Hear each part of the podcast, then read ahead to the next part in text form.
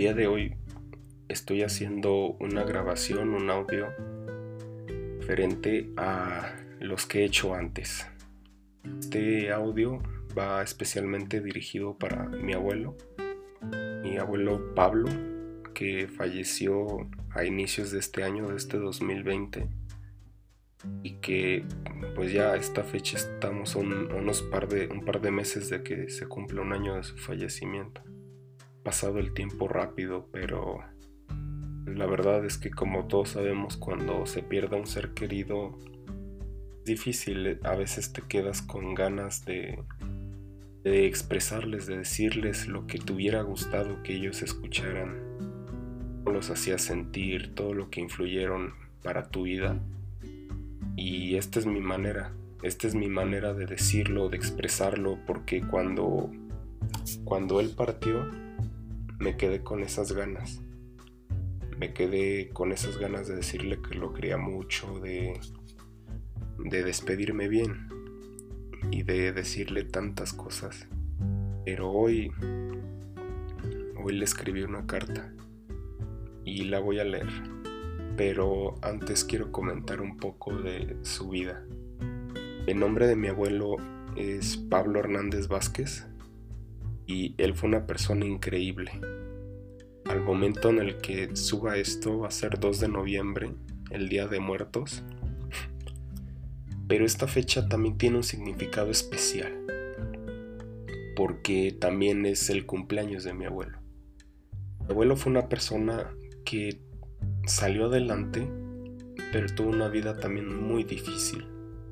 Desde antes de que naciera, un poco antes de que él naciera, se murió su papá. Y lo curioso fue que él terminó naciendo justo el 2 de noviembre, el Día de Muertos pareciera una coincidencia, pero no lo sé, también pareciera, ser algo diferente también, como que estuvo a lo mejor destinado también a estar ese día.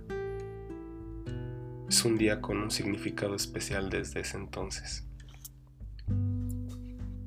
Él de chico dejó de estudiar el bachillerato porque le había dicho un doctor que se iba a morir ya no tenía caso que estudiara.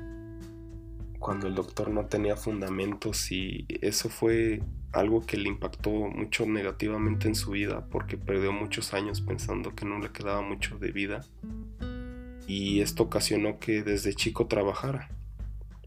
Desde chico hasta grande. Pasaron pocos años antes de su fallecimiento de que no trabajó. Él trabajaba en una imprenta, era impresor y después consiguió poner su propia imprenta. Y a pesar de todo lo que pasó con lo del doctor, las broncas que él tenía con el trabajo, logró estudiar el bachillerato. De veintitantos años, pero logró entrar a una escuela de preparatoria porque él quería estudiar una licenciatura. También él la tuvo muy complicada porque cuando entró al bachiller se casó y después comenzó a tener a sus hijos. abuelo siempre, bueno, él inició en la clase humilde. Desde chico fue muy humilde, tuvo muchísimos hermanos. Él fue el menor de todos y ellos lo apoyaron, lo fueron apoyando para que también él fuera saliendo adelante. Entonces, ya después cuando logró conseguir entrar a preparatoria, y que ya se había casado y vio que iba a tener hijos, le tocó le tocó de dos sopas de estudiar y trabajar. Y así siguió, siguió en la imprenta, siguió estudiando preparatoria y después entró a la carrera de derecho. Él era una persona que tenía una memoria increíble. Mi abuela le iba leyendo el libro de derecho y él con solo escucharlas iba aprendiendo, iba entendiendo todo lo que le decía. Entonces era, era un trabajo que de verdad a mí me sorprende y me admira mucho porque no solamente era padre de familia, sino que también trabajaba y no solo eso, sino que también estudiaba. Entonces desde ese entonces él ponía un ejemplo, muy trabajador. Acabó la carrera y él siempre trató de ayudar personas, trató de ayudar a los demás. Tomó los casos de las personas más humildes, mucha gente que no le podía pagar mucho dinero, o a veces un par de casos que, pues la verdad, tampoco iba a ganar, pero él lo hacía con gusto de ayudar a los demás. Incluso después de haberse graduado, ejerció un par de años para que entonces llegara alguien a amenazarlo. Lo amenazaron de muerte y él no planeaba dejar derecho, dejar las leyes hasta que le dijeron que sabían dónde vivía él y su familia. Cuando vio en peligro la vida de su, de su familia, entonces decidió que no, que ya era momento de dejar la vida de abogado. Y fue su familia un impulsor en su vida él comenzó viviendo en una colonia muy fea, en un lugar donde eran sus posibilidades, pero que había muchos pandilleros, que era un ambiente denso. Y logró trabajar y conseguir el dinero para mudarse y darle una vida mejor a sus hijos, que sus hijas no se fueran a casar con vagos o con pandilleros, que sus hijos crecieran como personas de bien. Y lo hizo. Fue un gran abogado, fue un gran impresor, fue un gran padre, abuelo. Recuerdos con él siempre fueron cuando llegaba a quedarme a dormir a la casa de él y de mi abuela. Íbamos mucho, cenábamos pan. Los sábados ellos iban a misa por la noche y los acompañaba en un parquecito. De chiquito me compraban allá afuera un algodón o me compraban globos o íbamos a los pasteles chaires. Mi abuelo me compraba mi pastel favorito, un pastel de fresa. Y siempre, siempre platicábamos mucho. Ya conforme fui creciendo, él siempre me decía, hijo, tú nunca dejes de estudiar. Tú aprovecha las oportunidades que tienes y sigue ahí. Yo sé que tú vas a salir adelante, yo sé que tú que tú vas a hacer muchas cosas sigue estudiando y sigue en el camino en el que vas. Siempre me apoyó mi abuelo en todo, en todo. Y como lo mencioné, conforme fui creciendo también cambiaron mis perspectivas, también me interesé también en hablar de muchas cosas sobre la vida. Un tema que él también le apasionaba muchísimo y nos la pasábamos platicando de eso.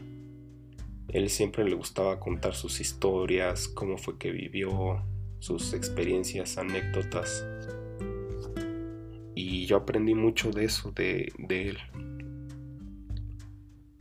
Y así no la llevábamos, siempre platicábamos, yo iba a desayunar con él y mi abuela cada 15 días.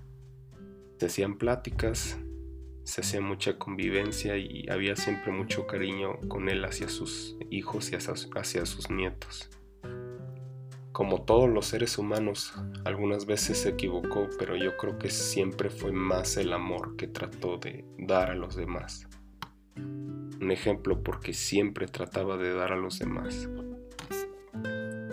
Fue una persona muy bondadosa, siempre con una sonrisa, tratando de dar lo mejor, lo más cariñoso de su parte a las personas. Pero también si le tocaba ponerse, ponerse duro, si le tocaba no dejarse, también era uno de los sujetos más feroces que he conocido. Si le tocaba pelear, lo hacía. Ya sea contra alguien que se le esté poniendo al frente, que esté tratando de taparlo, de obstruirlo, de hacerle alguna mala cosa o contra la vida. Siempre pudo salir adelante. Bueno, pues después de haber dicho todo esto, ya después de que él se fue, como lo mencioné, a mí me quedaron esas ganas, esas ganas de decirle un poco que lo quiero mucho, que todo lo que, que agradezco, todo lo que hizo por mí, por mis primos, por mis tíos, mi mamá, por toda mi familia y por las personas que a veces él no conocía pero quería ayudar.